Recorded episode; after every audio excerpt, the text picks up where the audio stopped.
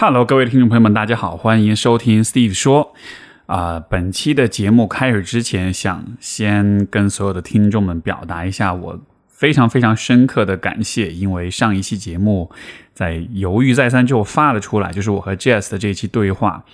啊、在发出来之后，我收到了非常非常多朋友的回应，包括评论，包括来信，包括私信，包括在微信群里面的讨论。呃，让我感到了非常非常多的善意、跟爱、跟理解、跟支持，所以我真的，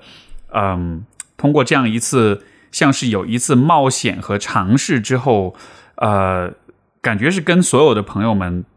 建立起了更深的连接，那种感觉就有点像是你跟一个还算比较近的朋友，因为某一个契机而坐下来促膝长谈了之后。然后发现哇，原来你是这样，原来我是这样，然后两个人有了那种更深的对彼此的了解，也有了更深的那种共情跟在意，所以这种感受真的非常的温暖。虽然我知道我的话筒面对的是许许多多的未曾呃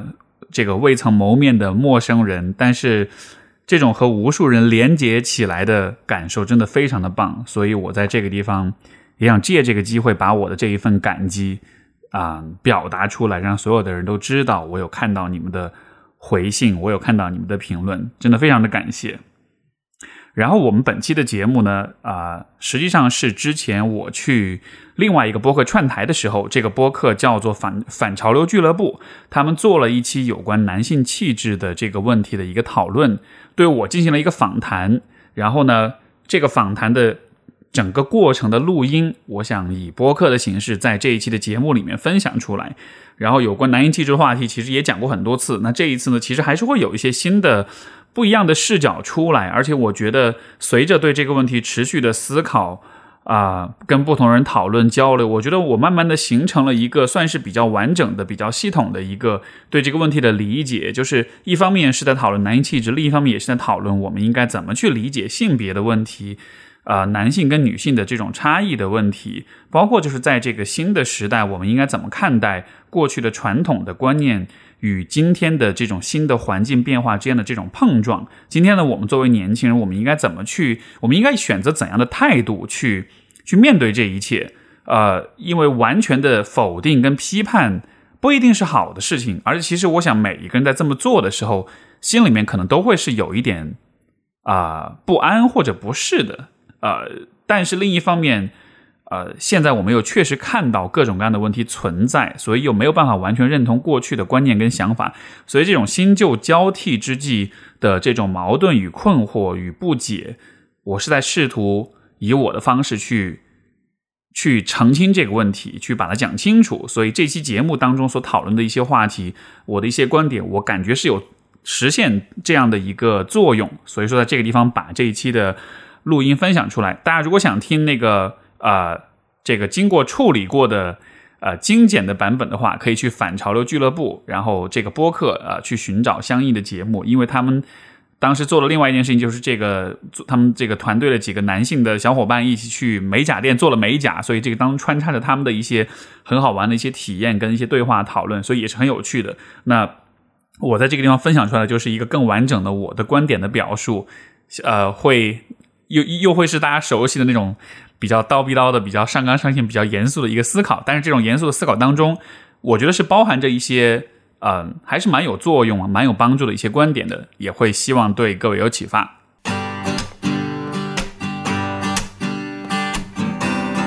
欢迎收听 Steve 说，和我一起拓展意识边界。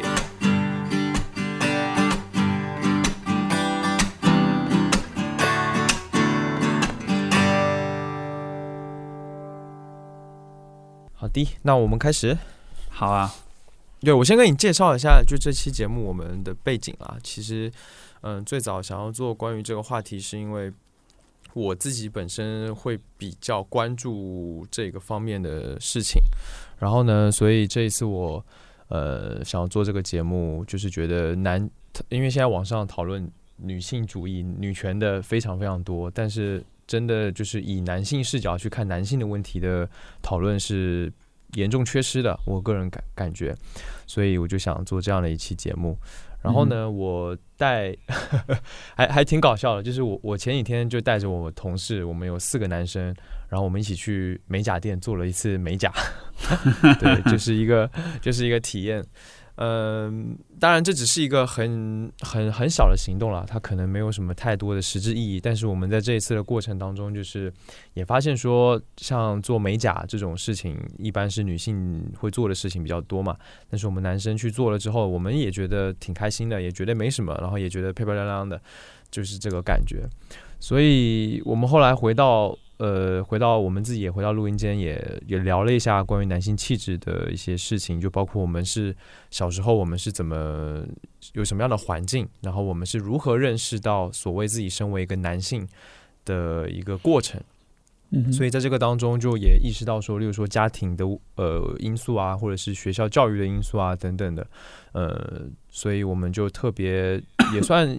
感觉像做了一次化疗一样的感觉，就是觉得很很。对，就是感觉还是对这个话题，我们自己都很很触动，都会比较有比较比较比较触动吧。所以这次就是想，呃，想请 Steve 老师，你也可以就是从你那边心理学的角度，因为你那边，例如说 Manly，或者是你平常自己的那个 Steve 说的这个播客节目，其实也会比较多的去聊到这方面的事情。所以从心理学的角度，或者是其他你自己个人的角度来聊一下比较专业一点的。更深入一点的内容，对，嗯嗯嗯，所以呃，现在就是感觉是大家不仅是对女性有所谓的刻板的印象，或者是对女性的一些规训啊或者要求，不管是从外貌上的还是从呃性格上的等等的，那其实对于男性也是同样有这样子的一个 stereotype，所以我想是。第一个问题就是是什么造成了我们这个社会或者说一般人，我们大家对于男性的刻板印象还有要求的？嗯，就是我觉得就是在讨论所有这些之前，我能不能先做一个铺垫，一个我们先搭一个视角，搭一个理论框架，因为我觉得，因为其实我有看你准备的这些问题，然后呢，我是觉得我的整体的一个。呃，出发点或者视角，其实和就是你你你的提问背后所假设的这样一些视角，我觉得还是会有一点不同。这种不同，我觉得，呃，我这种这种差异很重要，而且这种差异也恰恰是我在 Manly，在我的在 Steve 说，在啊，我在这个问题上的让我在这个问题上的发言和观点会有一点不同的一个很重要的原因，好吧？所以我可以先讲一下我的一个背景的理解嘛。呃，因为其实现在，呃，当我们说到刻板印象啊，当我们说到父权社会啊什么的时候，就是就是非常女权主义的视角。然后呢，呃，我对这个视角本身我没有任何的说，呃，就是敌意啊，或者是否定啊，或者是怎么样，就它就是一个视角，它就是一个理论。就这个就好像是我们在心理学的社会上看待任何一个视角一样，就没有说它一定是对或者是错，所有的视角都成为我们认识这个世界的一部分。就这个是我对于女权主义本身的一个理解，呃。而我自己看性别问题的话，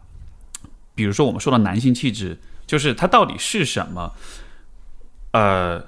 这个其这个其实不光只是一个性别气质或者性别身份、性别角色的一个问题，而是说，当我们说男性气质的时候，它其实就和所有的啊这种一代一代人传下来的这种有关人生、有关世界所累积的这些智慧、这些思考。这些故事、传说、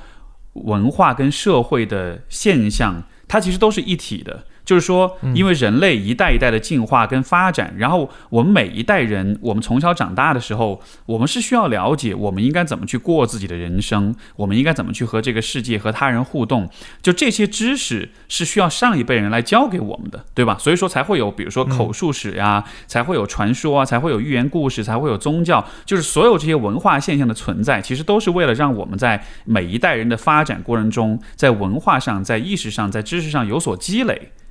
所以说，有了这种积累的话，每一代新的年轻一代，他生生长起来的时候，他就不需要重新去发明轮子，他就可以借鉴前人的经验，呃和智慧，带着这样一些现成的工具、跟知识、跟意识去和这个世界互动。这样子的话，就大大的降低了每一代人就是学习跟教育的这种成本。那在这个前提之上。所谓的男性气质，其实就是前人教给我们的有关做一个男人要怎么去生活，要怎么去和他人互动，包括要怎么对待自己，要怎么去看待自己这样的一些知识。所以说，当我们说到男性气质的时候，我其实很，我其实不太啊、认同把它就是单独拎出来当做一个问题来讨论。实际上，男性气质啊、相当于是比如说人的气质当中有关男性这个性别的一部分，但是它的本质实际上是啊、就是人的气质，或者说应该怎么做人，它跟这样一些知识是紧密的联系在一起的。所以说，当我们说到从女权主义的角度，因为它是对于父权社会有很明确的批判，就它的针对的对象，它的敌人就是父权社会的这种这种权力压迫，对吧？所以说，他会他为了批判这个敌人，所以他需要单独把就是男性气质这个问题单独的拎出来。但是从我的角度，因为我本身的理论视角不太是以女权主义的视角出发，所以我不太会去细分，就是单独把这个事情拎出来，也就造成当我在讨论男性气质的时候，嗯、我不会刻意的去关注，就是啊、呃就是就是就是把男性气质当做一个很独立存在的一个概念去看。我更多看到的是，它其实是作为我们人生经验跟智慧的一部分的存在。而今天的，比如说有关性别的问题、有关性别偏见的问题，这些问题的产生，从女权主义的角度，你也可以说这是父权社会的影响啊什么的。但是我的角度，我会认为说，因为每一代人传递跟积累下来的知识，到了下一代人这里的话，都不是百分之百完全适用的，因为社会在往前发展，人在不停的变化，对吧？所以说，每一代人一方面在接受上一代人的经验跟智慧啊、呃的同时，另一方面其实也有责任，也或者说也有这个压力，要去更新这些知识，要去让这些知识能够在当下的这个社会当中找到新的适用跟匹配的呃方式。所以，当我们今天去聊，就是比如说男性的刻板印象、女性的刻板印象，你当然可以把它解释为是父权社会的压迫，但是我觉得也同样成立的一种解释，实际上是说这些知识就是上一辈人传递给我们的，这些知识在他们那一代人的那个阶段、那个环境、那个特定的历史时空当中。也许是成立的，或者也许是 make sense 的，对吧？但只是说到了我们今天这个时代，因为显然我们这个时代的变化跟上一代人非常非常的大，对吧？就差异是非常大的，所以那一代人的东西到了我们这里不适用了。在不适用的情况之下，那我们就需要试图去更新它，去调整它，去让它呃更适宜来指导我们当下的生活。这样子的话，我们就可以把呃旧的传统的知识更新，然后把它当中的精华的部分继续沿用，糟粕的部分去掉，然后加入到我们自己年轻一代对于这一个部分的呃新的这种理解。所以我我整体对于就是性别问题的视角其实是这样子的，也就也就是为什么当时在这个比如说我做 Manly 这个播客的过程中，我的一直想做的事情不是要去批判任何东西，而是要去思考、去重塑、去重整。然后，因为我不认为单纯的批判可以解决任何问题，因为我们如果是要重建，呃，这种就是或者说重新去更新这些知识的话，你只是一味的说以前的知识过时了，这是没用的，对吧？它没有建设性。你需要做的是在当下做一些，就是就是以我们当下的这一代人对于现实的理解，去创造、去延展、去拓展。我觉得这个才是有意义的一种方式，所以这个大概是我对于就是，呃，明白？就是就是就是男性气这个问题的一个一个一个框架，一个底层的逻辑是这样子的。嗯嗯，明白了，明白了。它只实际上还是以人为出发点，而不是单独的把它变成两性的这种问题去看待，是吧？嗯，就是我觉得，呃，一就是怎么说呢？我也不是说两性的问题不重要，因为比如说，啊，如果我们说，呃，我们在讨论的是有关人的经验、做人的经验和智慧，那么一个男，一个生理男性，他作为一个男人，他在这个世界上的经验跟这个智慧也是蛮重要的，对吧？因为嗯我们的嗯社会分工决定了，至少我们的生物上是生育上的分工决定了说，我们在有些事情上，男人跟女人确实是会负责不同的事情，所以说这些事情要怎么去做，要怎么去这些职责要怎么去完善，怎么去完成，那么显然也是我们会承担一些不同的责任，呃，所以说才会衍生出就是男性的气质、女性气质会有一些差异跟不同。只是说，因为今天的世界，男性跟女性的不管是职场上的分工也好，还是生活当中的呃，包括经济生活当中、社会生活。还有就是私人领域的婚姻、恋爱生活当中，就是大家的角色其实那个差异没有那么大了。大多数的事情已经被技术的发展跟经济的发展给大多数的障障碍已经逾越了。对，没错。所以它的差异没有那么大的情况之下，要再去刻意的去强调男人跟女人非常的不一样，一定要按照非常的男性化或者女性化的方式去生活，就这样的话就会导致这些这些经验、这些智慧是是脱节的，它在当下的社会是不适用的。嗯嗯嗯嗯，明白明白。但是现在还是，嗯，但其实我们现在还是会以一些刻板印象来要求男性嘛，或者说甚至男性自己被他自己被影响了，他自己也不知道，他就按照一个模板或者是一个东西，他就这么去做，然后他以为这个就是他身为一个男人应该做的。那这样子的刻板印象，是不是事实上会对男性产生一些呃什么样的影响呢？或者说伤害等等的？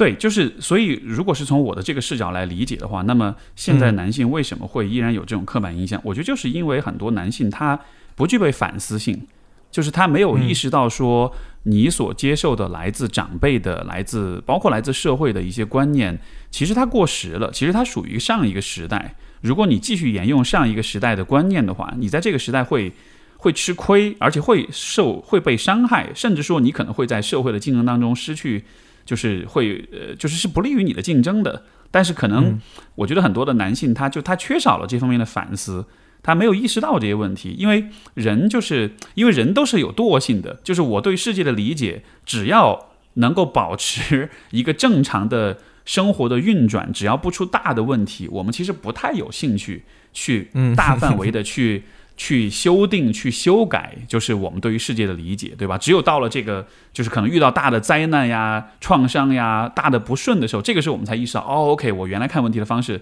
可能需要真的需要，就是进行一个深刻的反思了。所以从这个意义上，我觉得今天社会的女性。她们的优势就是在于，因为本来就是可能在我们如果从父权的社会的角度来说，她受到的创伤跟压迫本来就比较多，所以她反思会更强。她反思更强的话，她其实她对于传统的知识的更新的意识就会更强，也就意味着她对于时代的是更加紧随的。但是男性呢，就是很多这个男性他站在一个相对来说比较既得利益者的这个位置上吧，所以他可能就没有那么强的动力去反思。所以说这样的情况之下，呃。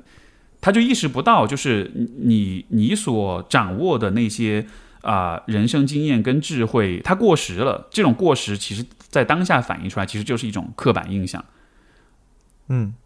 所以这种刻板印象会有伤害吗？我觉得它的伤害当然是很大的，因为任何一个让你跟不上时代的经验或者知识，都是一种伤害。对吧？因为人的本质就是适应性的动物，我们的我们跟其他的动物的最大的区别就在于我们能够有超强的适应能力，我们无我们能够很敏锐的感知世界，尤其是感知就是人际关系的世界的这种变化，然后进行调整适应。就这个是一个我觉得每一个人都要生存下去必备的一种能力。但是如果当你的各个方面的认知是被捆绑在上一代人的意识当中的话，嗯。这这这样的这这对于你的个人生活，对于你的身份的构建，对于你的亲密关系、人际关系，我觉得都是会有很大影响，这是毫无疑问的。嗯嗯，我觉得这个这一点其实，嗯，在在我的经验里面，在尤其是可能亲密关系当中，会体现的会比较明显。就在一段亲密关系当中，男性应该做些什么样的角色，但实际上。呃，例如说，我可能做不到这样的事情，或者说我的能力，或者说我的意愿其实是不高的，甚至是痛苦的。那这种时候，我就会为了维持，嗯，我的一个所谓的男性的形象而继续去做，这就相当于是对我来说也是一种伤害了。是因为就是这个，其实又涉及到另一个很有趣的问题，就是我们在接受，就是来自社会跟。比如说先辈的这种传授的经验跟知识的时候，它其实又涉及到一个模板和个人化的问题。就是你接受到的东西是都是模板，就好像是比如说我们通过小时候通过呃寓言故事、通过传说童话去呃了解有关这个世界的一些信息，对吧？但是这些故事和你这个人的具体的呃生活跟生长的情境又是不完全匹配的，也就意味着我们需要有自己的判断力，就是哪这些故事当中的道理，哪一些是适合我的，哪些是对我有帮助的，而哪些是不适用的。呃，所以当今天，比如今天很多男生在思考他要怎么去和亲密呃和这个伴侣相处的时候，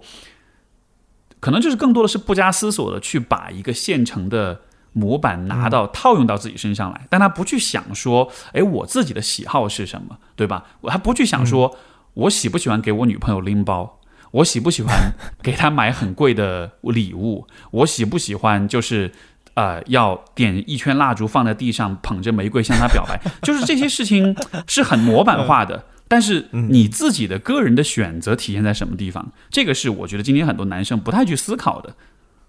嗯，对，对。那除了像这样子，比如说可能会是一些亲呃亲密关系或者是家庭等等的，因为它其实这样子的伤害对于个人来说是存在的，但是否就是在社会当中也会存在一些负面的影响？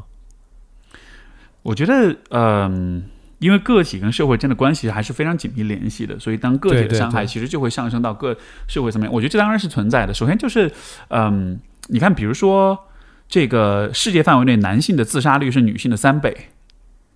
嗯，那为什么会有这样呢？当然，原因可能有各种各样，但是我觉得当中有一个很重要的原因，就是男性对于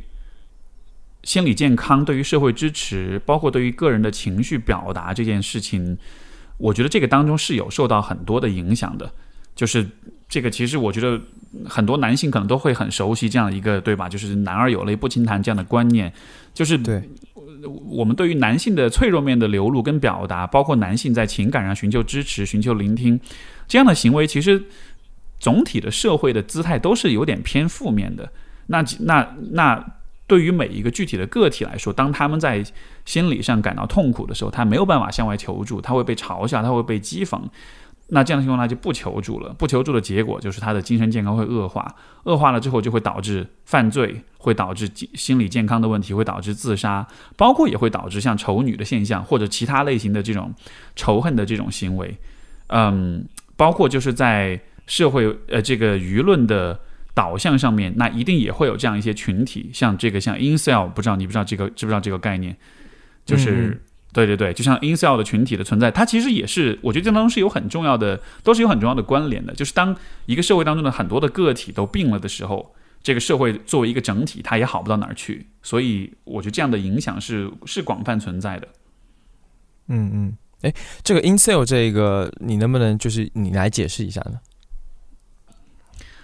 嗯，这个之后，也许你可以帮我补充一下比较官方权威的解释吧。我我我的理解就是说，我理解就是说，这一个群体实际上是，呃，都是就是他其实其实其实本来是男性女性都会有，他们本来是一种网上的在线的社群。呃，我的理解其实就是说，他们在人际关系，尤其在亲密关系当中是啊是非常挫败跟失败的啊，所以说他们没有办法就是在现实生活当中就是找到。啊，伴侣因为他们自己的人际交往的障碍跟困难，那么他们会在网上形成这样一个，相当于是一个互助群体一样的，就是我们都是我们都是住孤生的单身狗，然后我们都因为各种各样的原因没有办法就是有交往的对象，那么就形成这样一种群体。但是这样的群体它的发展逐渐的就变成男性。为主，而且逐渐的就产生了丑女的倾向，因为就是说他他会把问题归结于是，比如说是女性很物质，是女性很很势利或者很怎样，就他慢慢就形成了有仇恨的倾向在里边。但是这个仇恨的倾向本身，它就很有趣，它到底是因为他们所相信的信念是真的，女性真的是值得仇恨的，还是说这其实是他自己的其他的一些心理健康的问题的一种向外的投射？所以我觉得这是一个很有趣的一个例子，就是。我们反过来想象，如果一个世界，在一个理想的世界当中，当每一个男性的内心的脆弱面和情感都能够被充分的呵护，每一个人所遇到的障碍和困难都能够有人去支持、去帮助他们的话，incel 的这样的群体不会存在，他们也不会丑女，他们也不会因此做出一些伤害他人的行为，对吧？就是我觉得这种因果关系还是蛮清晰的。嗯嗯。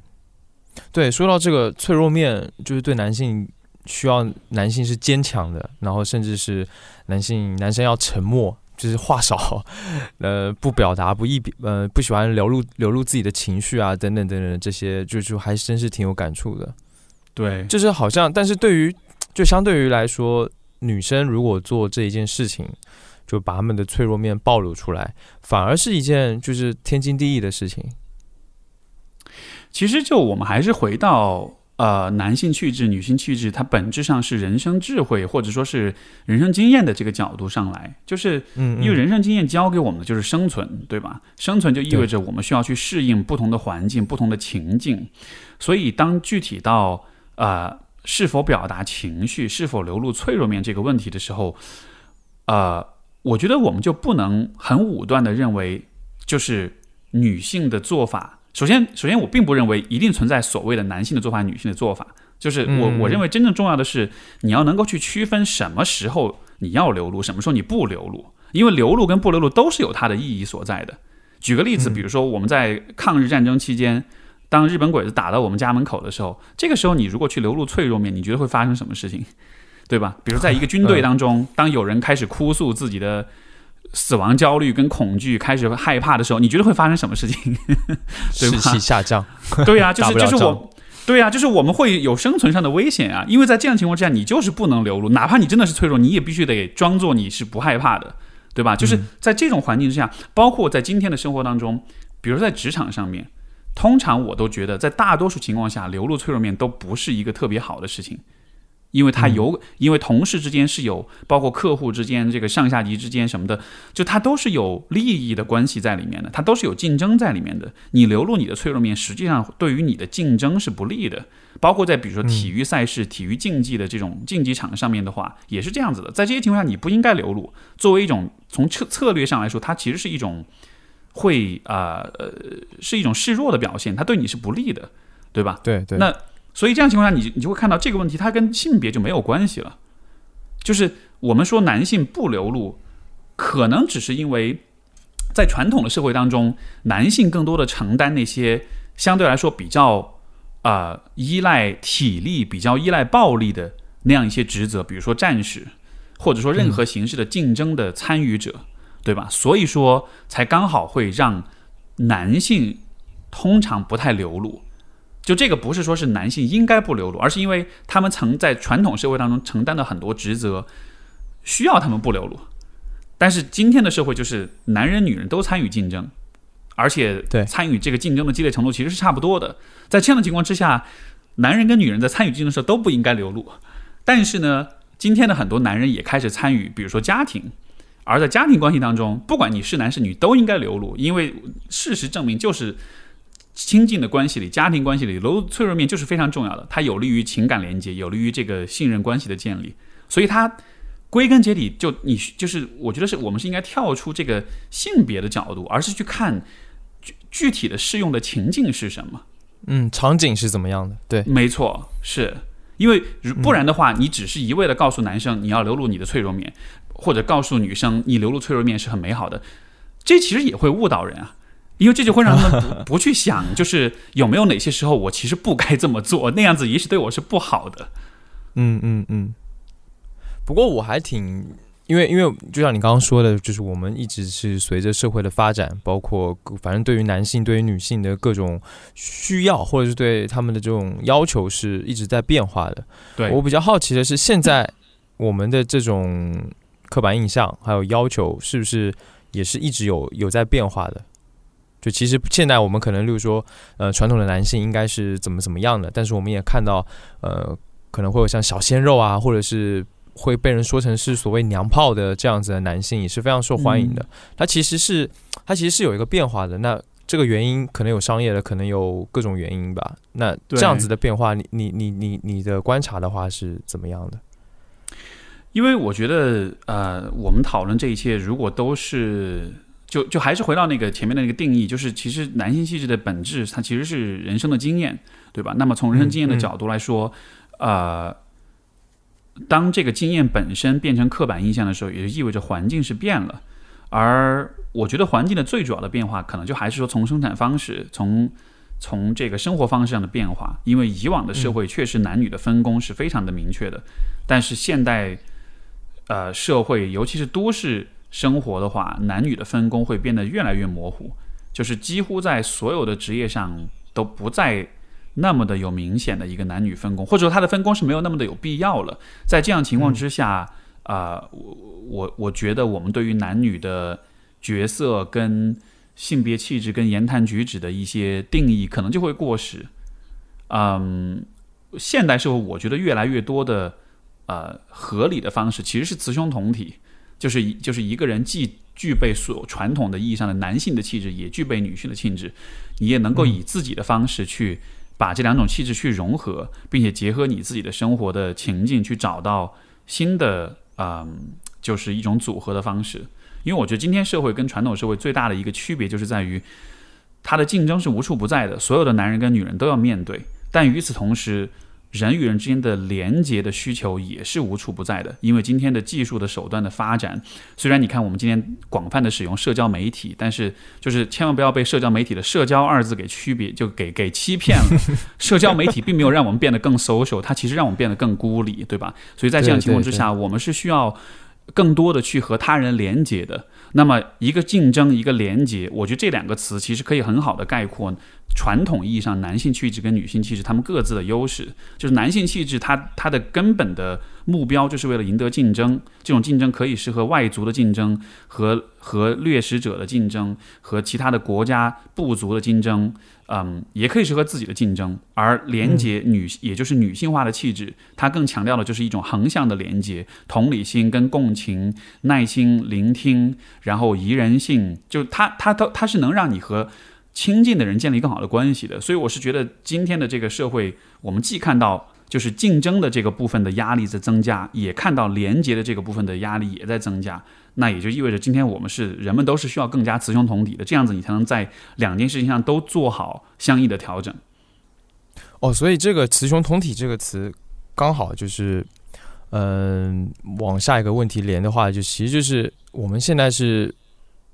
不提倡，或者说是甚至我们，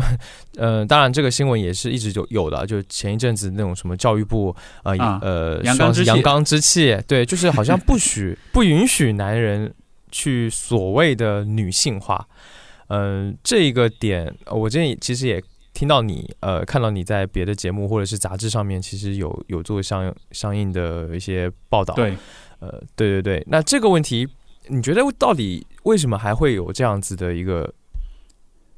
情情形出现呢？我觉得那样子的言论，其实真的只是说说这种话的人他自己没有过脑子，就是就是像我们前面讲的，就是所有的呃行为，所有的经验，它都是有它适用和不适用的时候的。嗯就你，你如果你要说某一种特别呃某一种特定的言行的风格，它好或者坏，你得先下，你得先给一个呃，就是假设的范围，你得先给一个适用的范围，然后你才能去讨论这件事情到底适不适用，因为没有什么事情是，就是比如说我们说阳刚之气，对吧？它是好或者是不好，问题就在于我们这地方讨论的其实就是人生经验跟智慧啊。那么所有的人生经验，它都是有适用和不适用的场景的。如果你不讨论任何的场景，你只是说阳刚之气是好或者不好，我觉得都是很愚蠢的。就是这个问题就就就就过度的模糊化了。所以说，也是为我觉得也是因为这样一个缘故，就大家在讨论这个问题的时候，比如支持阳刚之气和反对阳刚之气这个说法的人，他们其实都有他们自己特定的假设，对吧？对他们有他们自己一套，对对对对，就是就是，其实大家根本就争论的不是同一个问题。对所以我是觉得这个地方的问题，比如说以阳刚之气这个例子，我觉得这个问题的更更重要的一个点，其实不在于阳刚之气本身对还是错，而是在于人们在讨论这样一些问题的时候，他的那种那种粗糙和那种武断和那种怎么说呢？就是就是。就是就是未经严谨思考的一个结果吧。就是如果你真的要讨论这个问题，你你是应该你是应该界定一下，比如说定义跟适用范围的。但是就很遗憾，就是像因为那个提阳刚之气那个政协委员，我看好像也是个企业家，我估计也不是这方面的，也不太了解这方面的问题。我觉得他的 对，然后他的也刚好又是男性，然后可能他的文化水平啊各方面也有限，所以他说这些话的时候，这这话说出来当然就会被人骂，因为确实是有站不住脚的地方。但是你说阳刚之气完全没有价值吗？我觉得当然不是，对吧？就是因为男性的阳刚之气和女性的阳刚之气都一定是有用武之地的。像我们前面讲，当你在面对竞争的时候，包括当你在面对比如说其他国家的。这种威胁跟挑战的时候，当中国今天要崛起的时候，哎，我们很需要阳刚之气啊！大家看《战狼》不是看得很很嗨吗？对吧？那个地方阳刚之气就很，你看你就会觉得很爽，对不对？就意味着它是有价值的。所以就是我们讨论这些问题，还是需要先看你是在说哪件事情上阳刚之气适不适合，对吧？包括说到男性男人的女性化，男人在什么事情上的女性化？是好还是坏的？就这个是需要有一个更明确的界定的，不然这样的讨论，我觉得是完全无效，是完全没有没有意义的。嗯，这个问题，因为“女性化”这个词本身就会，我觉得这个可能也是凸显出了一个问题啊。因为其实我之前最早在跟你说的时候，你其实跟我提到了。呃，男性要如何面对自己的欲望，如何面对自己的？你给我举了一个看 A V 的例子，我觉得这个例子其实很好，就是说明我们男性对于女性的认识，就是他在一定程度上他是有有有缺陷，或者说是有问题的。对，嗯，对你你觉得这样的问题是什么呢？他他如何出现的？我觉得这个地方有一个很有趣的点，就是。因为现代社会、信息社会，然后这个人们接收信息的途径是看上去是越来越丰富的，但实际上是越来越同质化的。意思就是说，我们接收到的信息是不断的经过算法的推荐跟提炼之后，我们会越来越多的接收到我们本来就已经喜欢和认同的东西。嗯，所以所以说，在这样的情况之下，人们的审美跟思维就会变得越来越单一。你看，比如说我们说这个男性看小黄片儿这样的一些事情，对吧？比如说你上 Pornhub，你看了一个某一种风格的片子之后，然后这网站就会记下来你的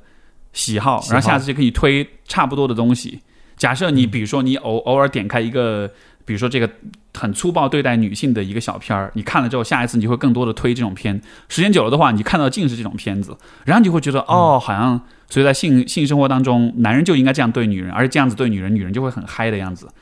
嗯，但是问题就在于，可能事实并不是这样，但是只是因为你获取信息的渠道越来越窄，越来越狭隘，然后又没有不同的声音来告诉你。像比如说，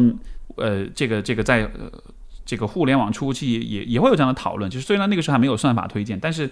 就是因为男性对于性的理解、性教育都是来自于这个 A V 片儿，对吧？而没有就是生活中的女性，呃，或者说呃。科普层面的这种指导、跟知识、跟这种啊信息的传递，所以说男性就都会认为啊，女性的在现实生活中的这个表现、情欲的表达和 A 小小黄片里面应该是一样的。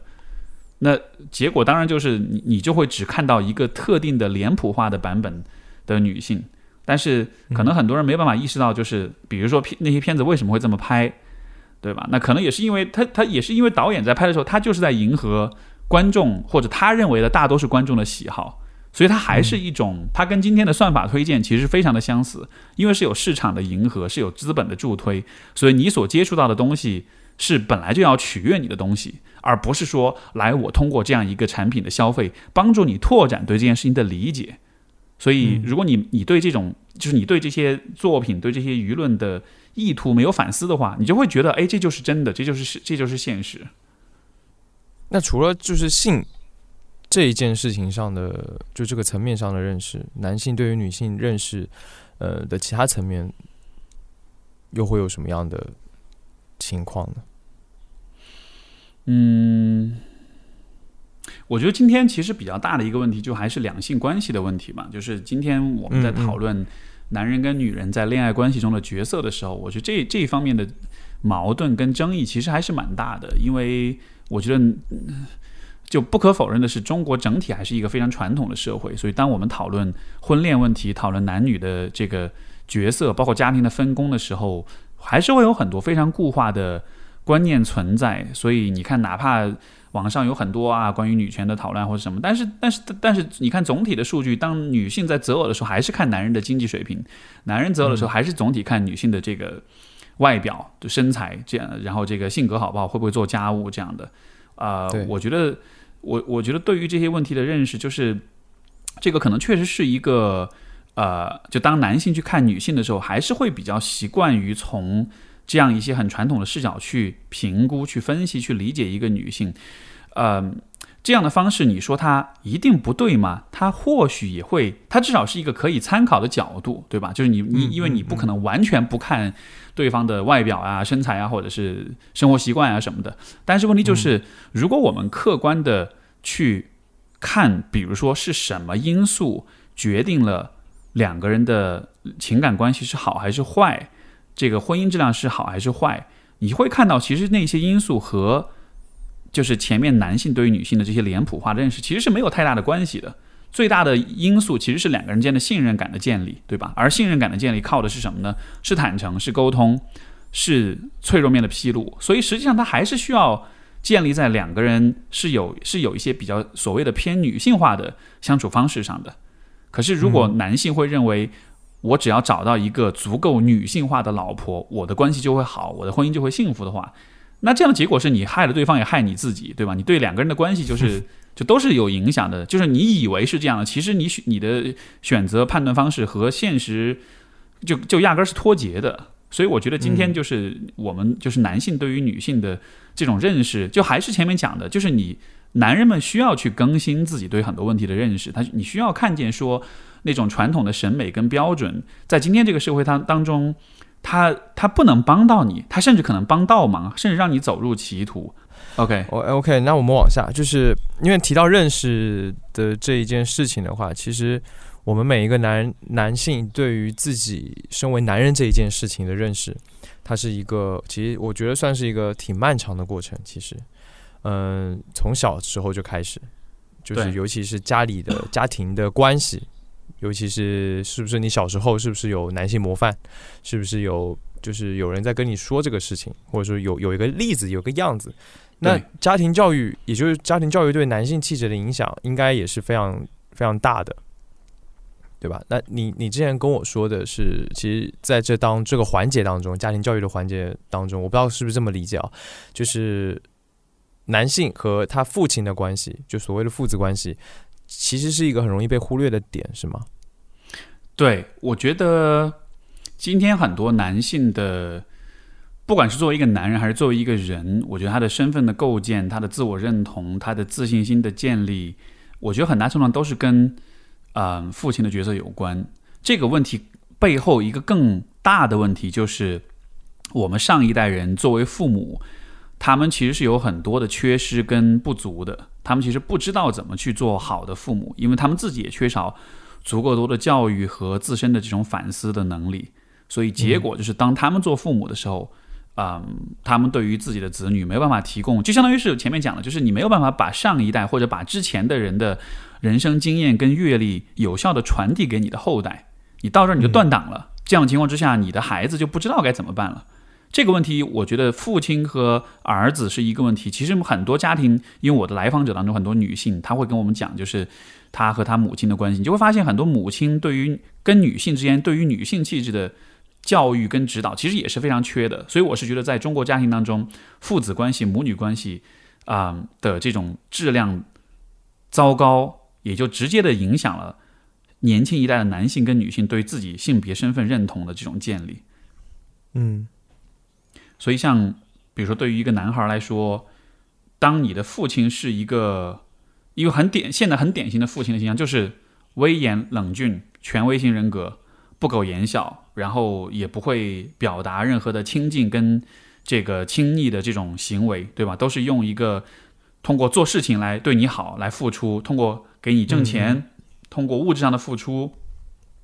而不注重这种情感的连接，就是。就是当就是这这样的父亲，他就没有意识到，当你以这样的方式对你的孩子的时候，你也会让他在他的生活当中和他的伴侣和他的孩子之间没有办法建立起亲近的关系。就是他自己明明这样的方式很糟糕，但他不去做反思。然后呢，本来男孩在长长大过程中，我们本能的就会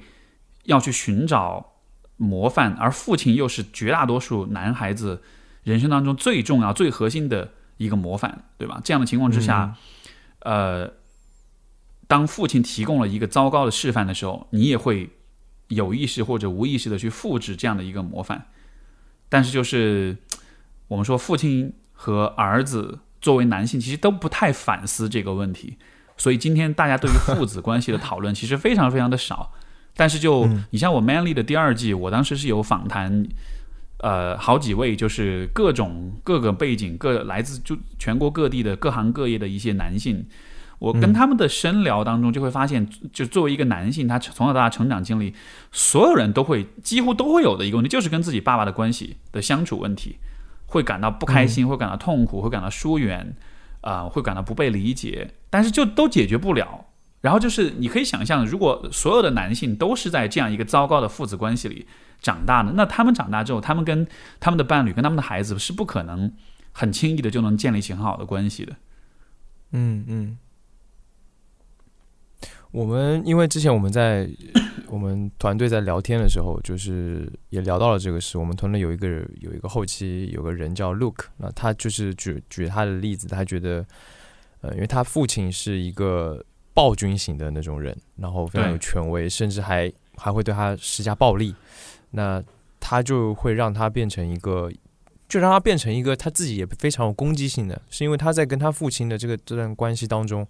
他一直忍受这样子的行为，然后甚至是他长大了一点之后要去反抗他的父亲，就就这个关系确实就是就是对他影响还是挺深的。是，因为就好像是，就如果他的父亲的行言行是是像你是怎么说呢？就比如说古代部落时代，父亲要带着儿子出去打猎，要教你怎么射箭、怎么捕鱼，对吧？要要把这些工具的使用方法都传授给你。然后你长大了之后，你你才能有拿起同样的工具去做同样的事情。所以从这个意义上来说，当父亲在你小的时候，呃，以各种方式教育你、对待你，他其实也是在向你展示你有哪些工具可以用来解决生活跟人际关系上的问题。而如果你的父亲是个暴君，那么他用暴力、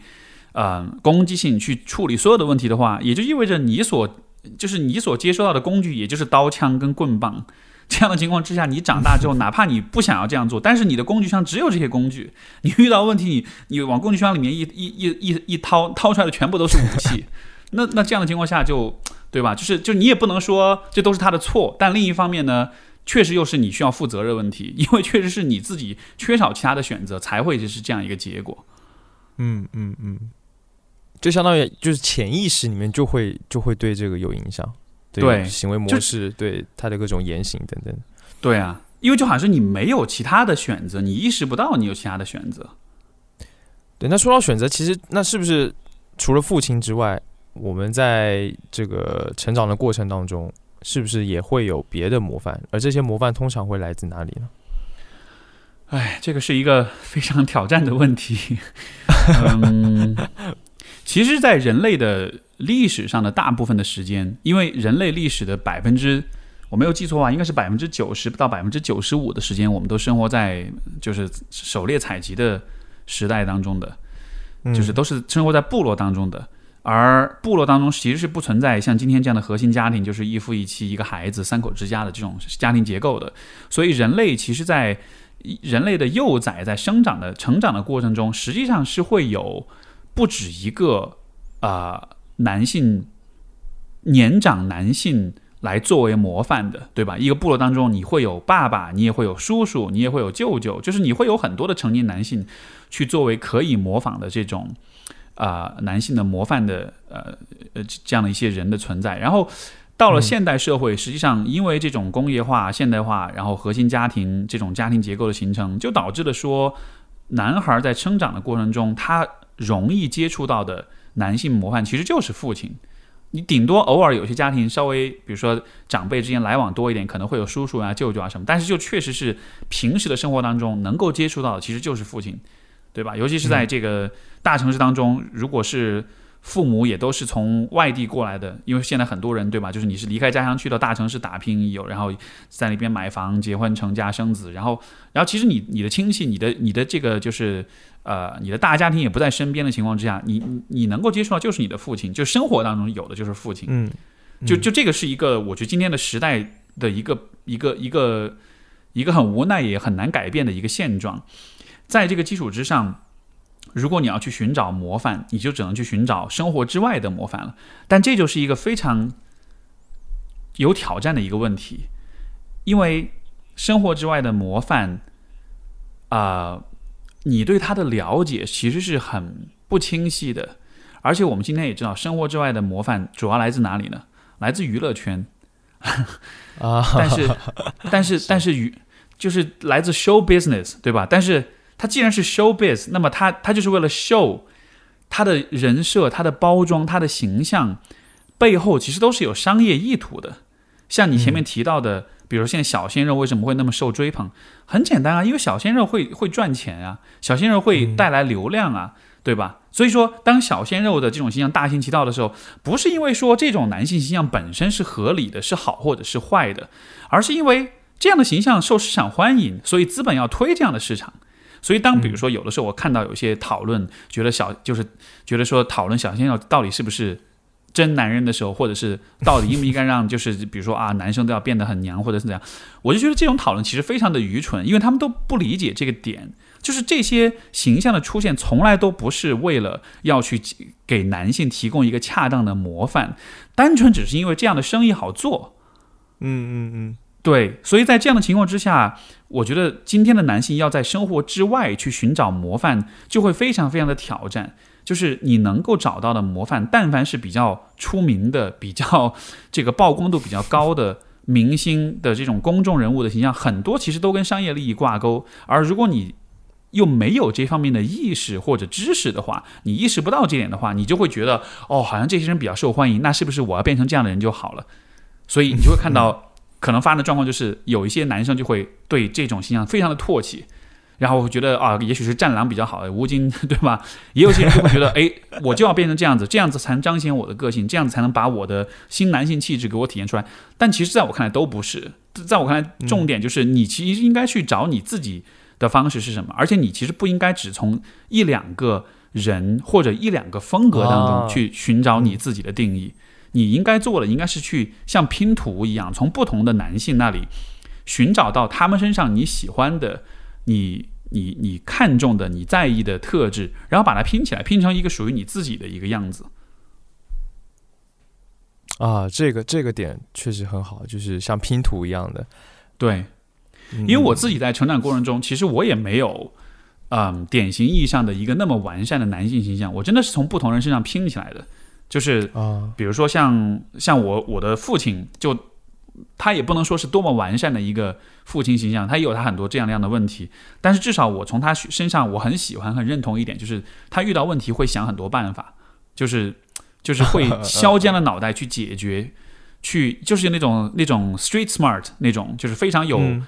呃世俗的智慧去处理很多问题，去想方设法搞定很多事情，就这种精神，我觉得是很厉害的。又比如说，我的研究生时期的导师是一个非常智慧、非常有博学的人，然后他身上看到的那种、那种对于知识、对于真理的追求，包括他的那种博学的精神，也都是我非常认同跟赞美的。又比如说这个，呃，我很喜欢的一个国外的一个播客的主播，就是叫 Joe Rogan，我不知道你有没有听说过。嗯然后就是听过，对对对，就他之前他节目就是之前 Spotify 一个亿买的那那个，就是就是他的。然后，然后，然后他又是也是一个很有趣的一个形象，因为一方面他是自己也是练这个巴西柔术，练这个呃就是各种格斗术，也是 UFC 的这个解说，就他是像是很攻击性、很暴力的这样一个男性。但另一方面，他也有他自己的播客，然后他也有他自己的这种这种精神生活，也跟不同的人交流聊天，对于事情的好奇心。然后就就他也是一个很有趣角色。然后这样的人还有很多很多，就是我会慢慢的发现生活中有各种各样的人，他们每一个人都有他们各自的风格跟方式。我在接触到这些人之后，我就发现，哎，这个人身上这一点我喜欢，那个人身上我喜欢那一点，然后把他们全部拎到一块儿来，就像是 自助餐一样，你喜欢吃哪些你自己拿，然后最后你你你你就能慢慢的整合塑造出一个你自己认为理想的一个一个模范。所以像今天我自己的模范，其实就是这样一个拼图的结果。啊，哦，这个点我知道是真的不太会意识到，不太会想到这样子的方式啊。嗯，这这是一个我在我看来挺新的一个一个事情。对，因为嗯我觉得可能也跟我们教育有关系，因为我觉得中国的传统教育还是比较强调，就是对于某一个人的完全的彻头彻尾的这个遵循、跟遵从、跟模仿，对吧？比如说你要说啊，孔子很厉害，那你就一言一行都要像孔子，对吧？你要说这个，比如说关羽很厉害，那就你你什么事儿都要模仿他。但是问题就是每一个这样的角色，他每一个这样的人物，他。它都是是某一个方面的特质，让我们觉得有价值，对吧？你如果要跟关羽学怎么处理亲密关系，或者是 或者是你要跟你要跟孔子学，比如说怎么去怎么去这个怎怎么去打仗这样的问题，那就是很大错特错了，对吧？所以我是觉得我们，我就是我们容易把一些。呃，权威形象给理想化，认为他的一切我们都要去模仿，一切都好。嗯，对。所以说，今天当比如说我们把小鲜肉给偶像化的时候，我觉得这就是一个很大的问题。我们不应该偶像化任何人，因为你偶像化一个人，就就是把他理想化，就是会认为他的所有的言行我们都应该去模仿。但是这就是特别大的问题。所以我觉得正确的学习方式应该是去偶像化的，应该是看清楚这个人他真实的样子是什么样的，他可取的东西是哪些。然后他身上你不那么认同的东西是哪些？你这样才有取舍，你这样才有自己去拼的拼接跟组装的这样一个空间。如果你看所有人都是偶像化的，结果就是每一个人进来他都会成为一个完整的不可修改的形象，你就只能照着模仿。这个听起来其实还是一个怎么说挺简单的道理，但是就是在实际生活当中却不会，却完全不会想到的一个点。OK OK。那呃，那其实往下来说，哎，你说，你说，对，就所所以，我是觉得，我们说性别问题的时候，我觉得在背后是教育的问题，就是我我觉得这个是，呃，就就当我们谈到性别的时候，我们不太去把它跟教育问题相关联吧，有的时候，但我觉得这背后真的还是很大很大一部分还是教育的问题。嗯嗯嗯。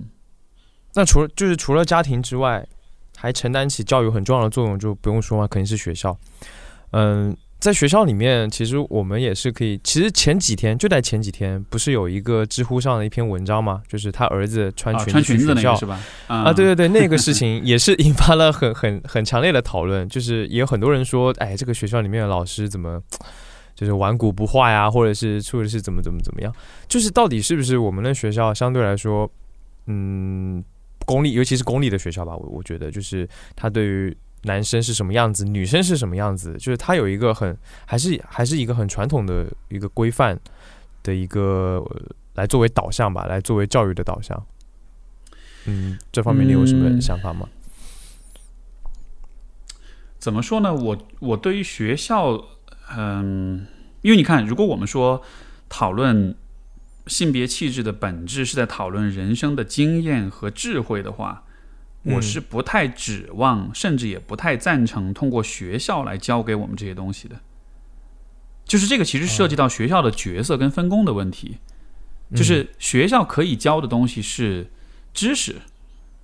嗯。是是公共教育，就当然学校的角色是什么，这个又是一个可以去很大的问题。对，就很大的问题，就是每个人的立场不一样。从我我非常个人的立场，我是认为学校需要扮演的角色就是就是做好知识的传递就行了。你需要做的，因为学校本来就是一个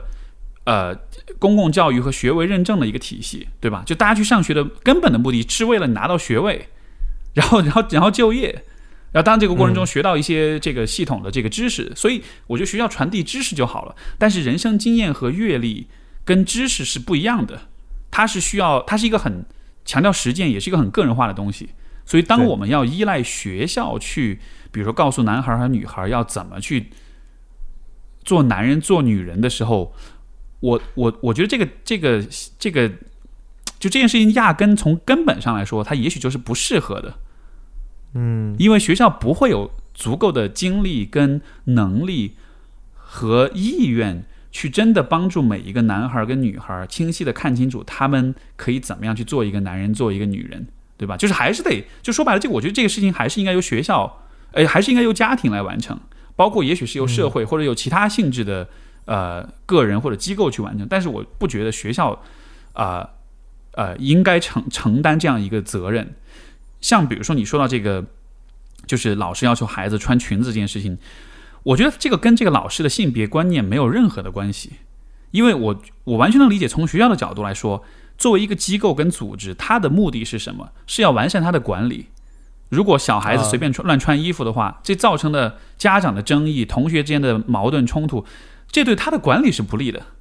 所以嗯机构的目标是你不要惹麻烦，你你你你要让我维持好我的秩序就 OK 了。然后这个时候就有些人会觉得哇，学校这么的落后，这么的迂腐，我觉得一点关系都没有。那个真的就是，如果你就是很简单，如果你是这个学校的管理者，今天有一个学生要穿裙子，明天有一个学生要怎么样标新立异，你会你会怎么想？对吧？你肯定也会很不开心，你肯定也会觉得为什么总是有人来？对啊，总是有人制造麻烦。所以我是觉得从学校的角度，因为它是一个机构，它跟个人的出发点是完全不同的。所以我压根就不期望，也不指也不指望，就是学校能够在性别教育这个问题上做出多么大的贡献。你顶多 OK，生物课你把性别，就是你把性教育做好，这个是我觉得非常有必要的。包括你把这种就是这个青少年对于性犯罪、对于性性侵犯这样的一些。就是公共安全跟这种健康意识方面的教育做好就够了。但是至于说每一个人要怎么做，男孩儿女孩儿，我我是真的不希望，就是有一天学校突然告诉我们，OK，我们今天要开始来教男孩儿女孩儿人这个男性气质、女性是什么。我我反倒觉得那是很可怕的事情，因为那样子会会更进一步的扼杀每一个人的个性化的这种气质的培养。嗯嗯，好险，好像是还没有出现过 在学校里面有这样子的，什么教你当男孩、当当女孩这样子的。所以之前那个性别那个阳刚之气那个事儿，就不是引起很大争议嘛？因为就说要求什么开设体育课啊什么，就他其实就已经有点把这种性别教育就上升到学校跟体制的层面了。但是啊没有人会喜欢学校来告诉你你做一个什么样的男人或者女人，因为大家大家都上过学，大家都知道学校教育的质量能有多好，对吧就是你你又不是哈佛，你又不是世界一流的学校，你很多就是这个说的难听一点，很多很多很多普学校里面普通的老师，他也就那么点儿工资，他也就那么点儿文化文化水平，这么复杂的问题你是不可能教的很好的。所以我宁可、OK，我们听听播客，我们看一看文章，我们看一看知乎上的讨论。我觉得还是不要让老师来教这些问题了。在学校里面，嗯、因为其实我是分享了，我可以跟你分享一个我自己小时候的事情，就是在学校里面的，就是呃，因为我是一个不那么 man、不那么所谓的男人的一个男性，那我甚至就是还会被说娘炮。那我本身是台湾人，然后我小时候。嗯，刚刚来大陆学校的时候，我读的也是内地的本地的学校。那很多人就会，他们其实很多现在包括其他人也会觉得说，台湾男生就是娘，就是这个说法，简直简直太太平常了。然后我小时候可能就是初中的时候，就是也在学校里面，因为这个事情，我倒也不觉得自己就是很娘炮，或者说很很怎么说呢，就是用 gay 的话说就很母吧，就是会会故意就是说啊说话很奇怪，然后有些很很特别的手势这样。我其实也不太这样，也不会这样，但是就可能就是比较阴柔一点，然后也是会就是小初中的时候也是被一些。同学，就是因为我我发现一个很有趣的事，就是每一个学校几乎都会有一个男孩子的坏男孩的团体，这是一个挺好玩的事情。就是我当时也是被这些所谓的坏男孩的团体，就是给欺负了、霸凌了吧，可以说是。而且初中有，高中也也也有一段时间也有，就是我会很，现在当然是都没事了，但是我会很好奇，就是说，嗯，就是为什么会有这样子的。群体就尤其是以男性为首的群体，然后会对一个不符合男性气质的人做攻击这样的事情，这跟男性身上有什么特点、有什么特质有什么关系吗？嗯，非常有意思。嗯，我我我记得之前我的就是在 Many 当中，我们也讨论过这个问题，就是为什么，嗯比如说很多初中生到了，就很多男孩到了，比如初中的阶段，就会非常迷恋，比如古惑仔这样的形象，那种坏男孩的形象。对要去模仿，包括你说的每一个学校当中都有这个坏男孩群体，就确实是这样的。嗯，我觉得这个问题也也比较复杂，就是这样一些群体的存在，可能有很多各种各样的原因。呃，嗯我我举几个例子，比如说，呃，我觉得一方面是因为，就是可能很多男性在成长的过程中，就是年轻的男孩儿。其实，当他们有了性别意识，因为你看初中基本上就是小学到初中这个过渡的阶段，就是两性的这个性别意识开始萌芽的时候，对吧？因为大家第二性征开始发育了，所以说开始有了性别意识。所以在这个阶段，其实男孩们是需要更进一步的去了解自己怎么样才能建立自己作为一个男性、作为一个男子汉的这种自信跟这种身份感的。在这样的情况之下，嗯。如果他们的生活当中得不到有效的指导跟教育的话，那么他们就需要在就是说，就是说，这些男孩儿如果他们的父亲没有给了他们好的示范的话，那他们就只能另寻，就是另另寻高就，就是另另寻他处。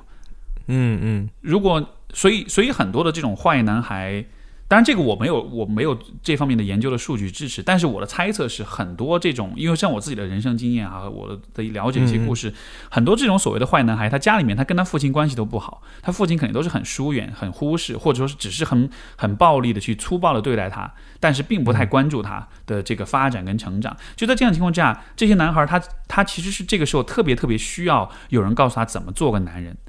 怎么样才能感到自信？但是他的父亲是那样对他的，他没法参照，那怎么办呢？那你就去参照《古惑仔》咯，你就去参照那种很暴力的、那种过度暴力、那种过度男性化、非常 macho 的那种男性的那种形象，他就会认为哦，这就是做男人的样子。所以那种小混混啊、古惑仔这样的形象，我觉得特别被容易被初中生、高中生所模仿。那如果我我猜可能是有这样的研究存在的，就是如果你去看这种类型的男生。他的家庭关系的话，我觉得多半都是父亲角色的缺失所导致的。这个呃，有一个也许可以参考的一个点，就是现现在美国的话，有很多对于这个少年犯的研究，就会发现说，其实美国黑人家庭的，因为美国黑人家庭的这个父亲缺失的比例非常非常的高，很多都是单亲妈妈带大的。然后你会发现说，单亲妈妈带大的男孩儿。成年之后的这个犯罪比例是比就是双亲家庭带大的是要高的，就他很容易通过犯罪、通过暴力的方式去构建、强调自己的男性的身份感。所以我是觉得有可能因为这样的缘故，每一个学校当中都有这样一些男生的存在，因为每个学校当中一定都有一些家里面父亲角色缺失的家庭存在，而这些人凑在一块儿，他们刚好就成了，就他们就成了彼此的模仿对象。嗯，对，嗯，而本身我觉得另外一方面呢，就是，呃，我觉得性别意识的产生也会导致男性男生之间会开始有竞争，就是就是就是性的竞争，就这个这个其实就是性跟繁殖意义上的竞争，就是大家会去追求不同的女生，男生会开始意识到每一个人的性魅力是不一样的，每一个人受到女生喜欢的程度也是不一样的。在这种竞争的情况之下，可能也是，我觉得也是有些人也要开始，就是以这样的方式去强调，就说自己的这种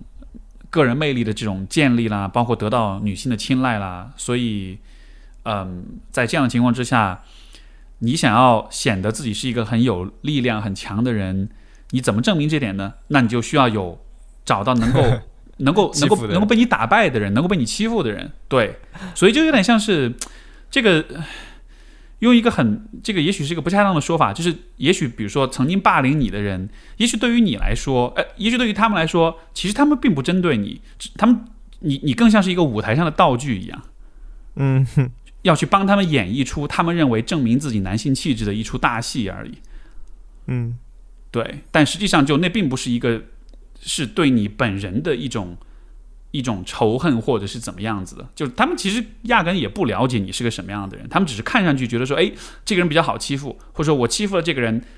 我不会被他反打回来，我不会有太大代价，那这是最便宜，这是最省事儿的选择，那就对吧？人都是这样的嘛，都是都是都是最偷懒的、最简单的方式，能够完成的就是最好的。所以我是觉得当中是有这样的这样的一个层面的呃原因的。嗯嗯嗯，明白。人很偷懒，确实是很偷懒。对呀，尤其是尤其是直男啊，最偷懒了。就是 这个，就是我自己是直男，我都承认这一点。就是就是，as long as it works，对，然后就管用就行，然后就尽量简单省事儿，对吧？所以刚刚呃，就是沿着这个懒的这个事情下去，其实就是因为刚刚我们也讨你也讨论到了很多，就是男男性他没有意识到。所谓的这个男性气质的问题，或者说，拿即使意识了，他可能也不做改变，或懒得做改变，所以是就是因为男性呃 懒，或者说，或者是说他可能身为一个现在的一个所谓的比较既得利益者的位置吧，所以他不太会这样子做出改变。但是实际上，如果一个人真的有足够清晰的意识，你就会发现，你其实越来越不是既得利益者了。就是说，尤其是很多普通男性，其实他的生活中已经开始有很多很多的事情上，已经开始有很显著的一些一些缺失和一些不利的一些状况了。比如说，我举个例子，就是嗯，你看为什么大城市当中的女性会比男性多？而且这个不光是中国，全世界范围内的一线大城市女性都是比男性多的。为什么是这样呢？是因为在是因为在大城市当中的第三产业是最为集中的。而在第三产业当中的话，女性会比男性的表现更好，因为女性的人际关系、人际沟通的能力是更强的。而第三产业其实很多的行业跟领域都是很强调跟人的沟通的，所以在这些行业当中，女性会很容易比男性就是更快的达到更高的位置。所以说，大城市当中女性的年轻女性的这个人占的比例会比较高，对吧？那这也就意味着男性就越来越多的会被。慢慢的会被挤出这样一些行业，会越来越被挤向那些依然是劳动密集型，或者是那些技术型，或者说是那些就是跟人际关系呃呃关联不那么密切的那些工作。但是，嗯，我们未来可以预见的一个事实，就是一个趋势，就是随着技术的发展，绝大多数的嗯依靠体力、依靠劳动。呃，需要完成的工作，逐渐的都会被技术所取代。未来的工作会越来越聚焦在人与人的关系、沟通和信息的传播上面。在这样子的情况之下，也就意味着，其实整个社会，呃，整个劳动力、整个生产力的走向是会越来越强调，就是所谓偏女性气质的这些特质的。你的共情能力、沟通能力、呃，矛盾处理的能力，对吧？然后关系建立的能力。而今天的男性如果看不到这样一个趋势，还认为说我可以依然保持着我那个很传统的男性的那种角色，然后就是很呃不去不去发展自己的雌雄同体的雌的那一面的话，我觉得从长远来说，对于整个男性群体其实都是都是非常不利的。所以，我其实一点都不觉得现在的所谓的既得利益者到底有有是就就是日子会有多好过。我觉得在未来来说，其实是会有很大的危机的。所以现在对于男性来说，你像为什么我会想现在去讨论这些问题？我真的是觉得，要么你现在意识到并且开始做调整，要么你在不久的将来就会真的是会被淘汰，真的会落后。因为这样的事情在我们的上一辈身上已经发生过了。就已经是非常非常明显的了。上一辈的中老年的男性的整体的生活状态，你可以你肉眼可见是非常的失落，是非常的失意，对吧？像之前有一篇这个，呃，有一篇公众号的文章，就讲从朋友圈消失的中老年人，他就在讲这个问题。就是就是现在的中老年人，以他他退休之后，他就觉得跟社会脱节，他也没办法跟别人建立联系，更多人就只能憋在家里面，或者去跟小区里面的大爷们聊聊天什么的。他没有他的人生可能性就没有了。所以我是觉得，今天的一代的年轻男性，如果他不意识到这些问题的话，他以后也许会走类似的道路。听着很有危机感，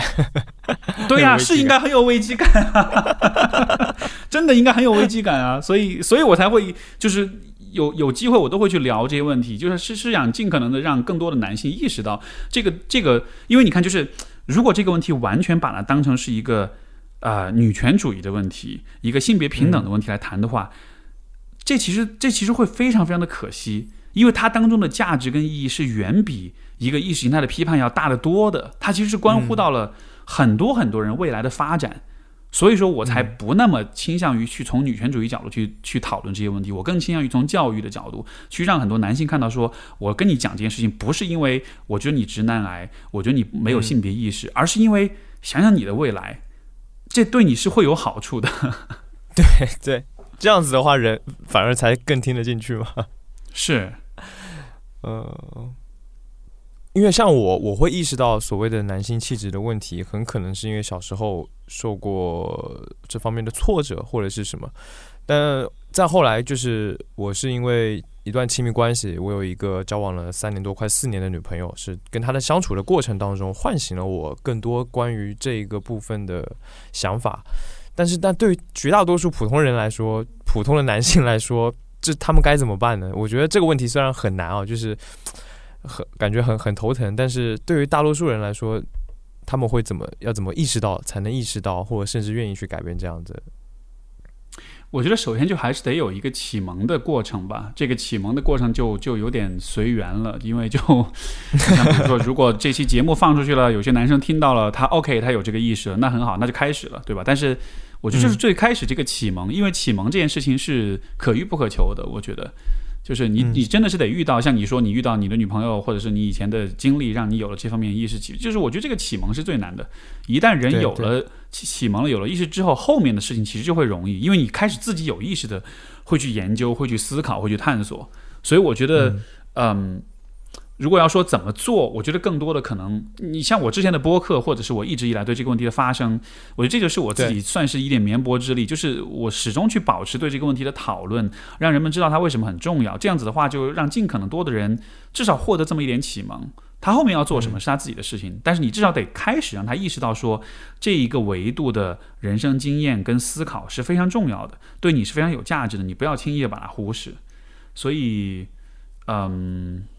我觉得就还是，如果说要改变这个状况，我觉得还是会，我会觉得把更多的精力花在去启蒙男性对这个问题的思考上面也就够了。其实后面的教育啊、指导啊这些什么，我觉得那个当然也很重要，但是最主要、最大的挑战还是在于这个第一步的迈出，从从零到一的这个过程吧。嗯，是，确实是这样。嗯，OK，OK，我觉得今天，哎，最后你有没有什么想什想想说的话，可以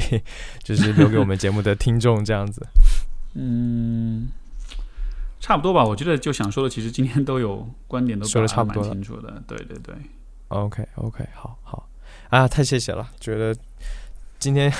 我原本以为就是我可能因为我要做这个话题嘛，然后包括一直以来。就是自己稍微有看过一些东西，然后纪录片也好啊，或者是各种各种各样的文章报道也好，但是就还是觉得跟你这样一聊，就是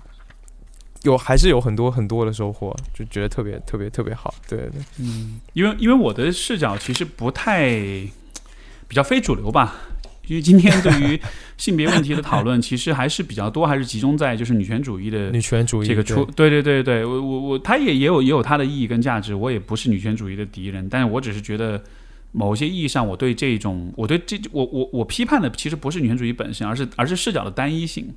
尤其是当一个视角会把这个问题讨论的价值给缩小，给给变得很狭隘的时候。因为我一直都觉得性别意识讨论对于男性是极有价值的，但是当你把什么事情都跟你看，今天其实很多网男性网友，你看得出来，一但凡是就动不动就啊女权又要打拳了什么的，就你这样子其实是在让这些人不去思考，就是你其实是反启蒙的，对吧？但是但是这其实是在帮倒忙啊！这其实这不光会阻碍女性本身的这种平等和权益的解放，它同时也会让很多男性就是继续继续懵逼下去，继续愚昧下去。它对于整个世界，对于整个社会，其实都是不利的。所以我是觉得也也是怎么讲呢？就是呃，还是我的自个人的愿景，还是希望就是有更多的人以这样一个新的不同的角度来看问题。这样子的话，至少能够感召到更多一些的呃男性，包括一些女性，就是也加入到这个问题讨。因为因为今天其实很多女性也是对于像女权主义这样一些问题，也是会那种感觉会很复杂。就是如果太聚焦在这种意识形态的斗争上面的话。喜欢斗争的人是少数，大多数人是温和的中间派，他们没有兴趣看这些争论、跟论战、跟这些撕逼，对吧？但是那这一部分人的启蒙跟教育怎么办？所以我更多关注是这一个不这一个群体他们的这种呃他们的利益了。所以，对，确实就是我在包括在看很多东西的时候，就发现就自己特别受压迫，就